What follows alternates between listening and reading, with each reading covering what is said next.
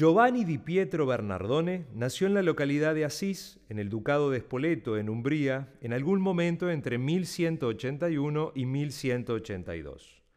Fue el hijo de un rico comerciante de telas y desde niño ayudó a su padre en el negocio familiar.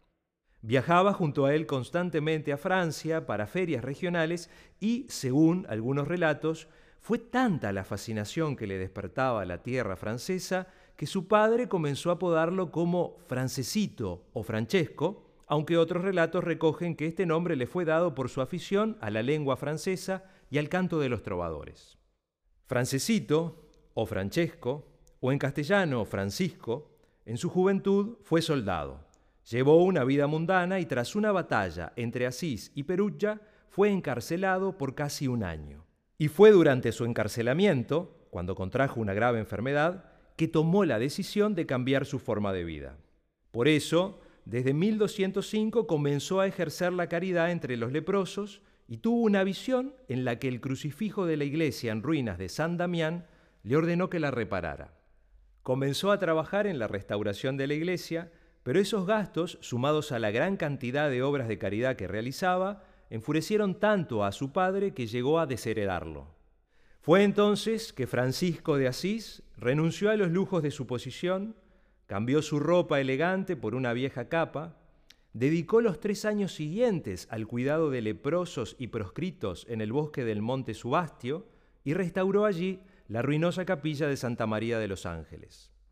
Y fue en 1208, a sus 26 años, que durante una misa escuchó la llamada de Dios diciéndole que saliera al mundo y siguiendo las palabras del evangelista Mateo, no poseyera nada, pero hiciera el bien en todas partes.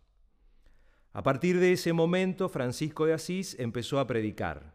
Viajó a España, Egipto y Tierra Santa y contribuyó con su prédica y doctrina a la renovación de la espiritualidad cristiana en el siglo XIII.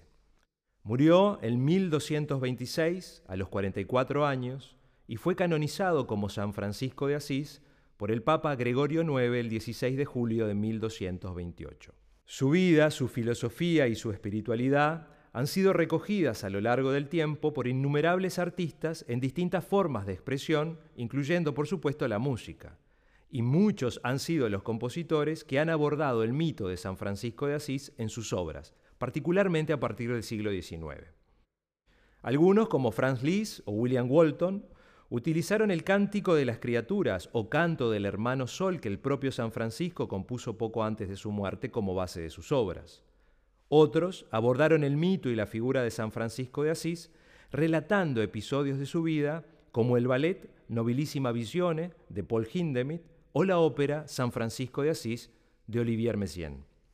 Y en Uruguay, el mito y la figura de San Francisco de Asís fueron abordados por el compositor Luis Ambusetti en su ópera San Francisco de Asís de 1910.